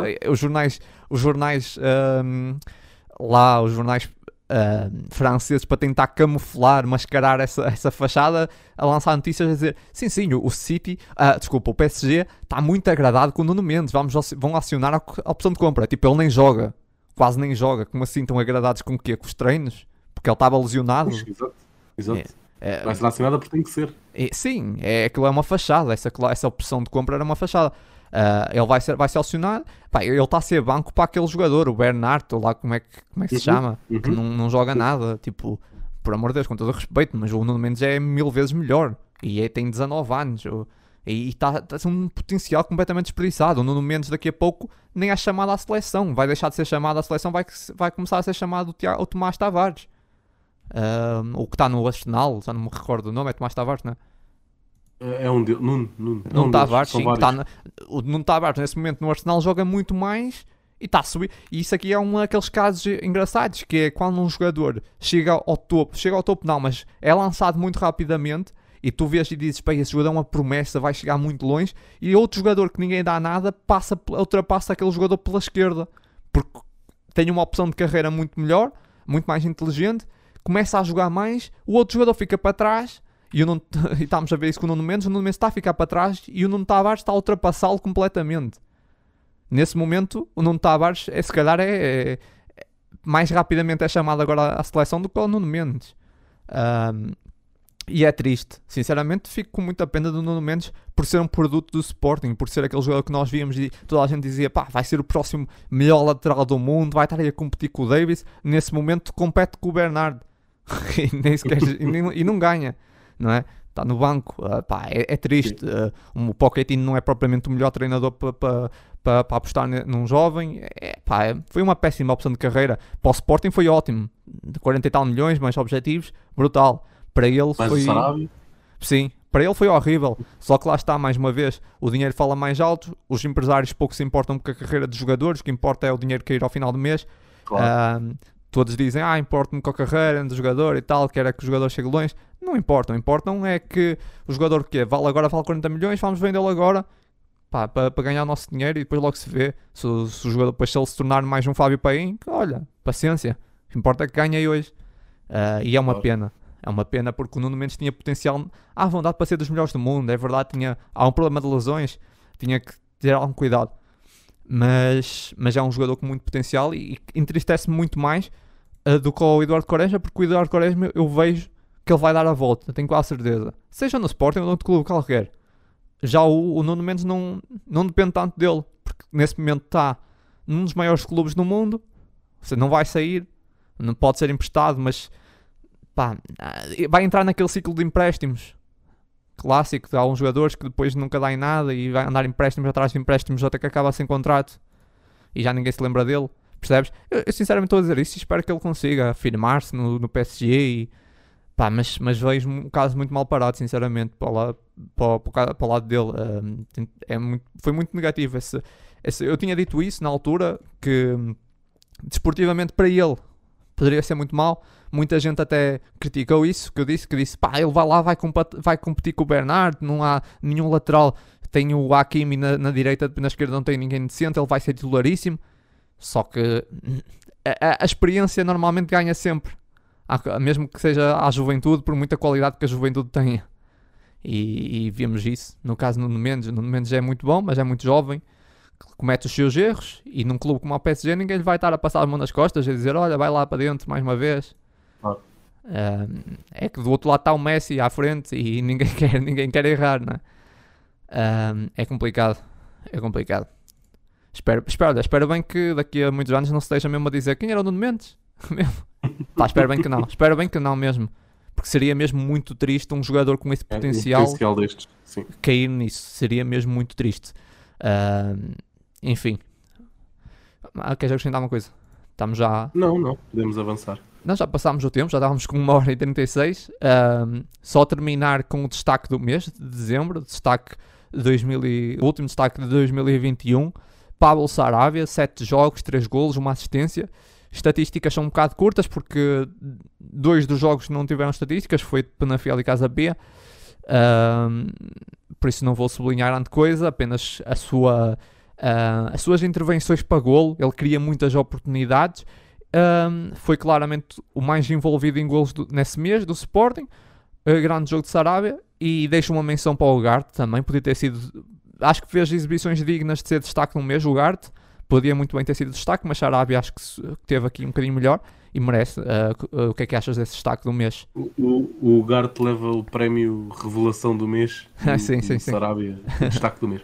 Exato. O, o Sarabia, sim, e lembro-me de nós falarmos aqui há uns meses. ah, Foi o melhor se mês, falou- sem dúvida, não? Ah, sim, do Sarabia, sim, sem dúvida. Eu lembro-me de falarmos aqui há uns, há uns tempos sobre o que se disse quando o Sarabia veio para, para o Sporting, que seria de longe o melhor jogador do campeonato e que seria Sarabia mais 10 É e sim, etc. é completamente exagerado. E, e- sim, que nós falámos na altura que era completamente desenquadrado com aquilo que seria expectável, ah, Pela sua adaptação, para talvez. mim. Desculpa? Pela sua adaptação e tudo mais. Claro, claro que sim. É, E estamos a ver que de facto é, é o melhor mês eh, em geral do Sarabia ao serviço do Sporting e ainda assim não é, eh, não é Sarabia mais 10. Vê-se mais é, uma vez todo, que o destaque, o destaque é, é o coletivo. eh, Sim, é- completamente. É, o segredo. Até Mas sim, neste mês que, que teve alguns jogos também, como falámos, sim, não foram foi um tão mês bem com muitos jogos, sete isso. jogos. sim, sim, sim, sim mas Um concordo, concordo com o destaque. eh, concordo com o destaque do Sarabia. E, agora embora- aproveitar a, Diz, diz, a diz. segunda metade, é aproveitar a segunda metade, desfrutar Claro, eh, claro. enquanto, enquanto temos. Sim, que ele não vai ficar, esse- nem, nem a opção de compra tem. Claro. E, Claro, claro. E é claro. um jogador com Não muita é qualidade. é óbvio que vai sair, seja para, para o Sevilha, como se falou, seja para o Benfica. Pouco me importa. Atlético Madrid, Atlético de Madrid Pouco me se falou. importa para onde é que ele vá no final do, do ano, porque nós não temos que é o passe dele, nem, nem vamos comprar, nem fazia sentido.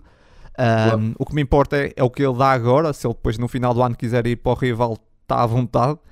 Ah, não é como se ele fosse um jogador da formação. E ahm, enfim, Ah, isso é com ele. Agora, o que me importa agora é o rendimento que ele tem tido e que tem sido positivo. Ainda assim, como tu disseste, não, é- não tem sido Sarabia mais 10, muito longe disso. Até as estatísticas dele ahm, mostram isso. Ele, ele é Uh, tem muito envolvimento uh, nas oportunidades, oportunidades criadas e isso, passe-chave, uh, mas não, é muito mais que isso. Não é aquele jogador que faz muito cruzamentos também, embora esteja, joga a extremo, não faz muitos cruzamentos. Tem muita, também não tem muitos remates, eu estou lá a reparar nisso, não tem muitos remates. É um jogador que cria boas oportunidades. É forte no drible, mas não é muito mais que isso. Não é aquele. As movimentações também são muito, são muito são, boas. Sim, são muito boas, mas lá está, é longe de ser Sarabia mais 10 e longe de ser o melhor jogador do campeonato, como tudo essas coisas que se, que se disse. Certo, uh, certo.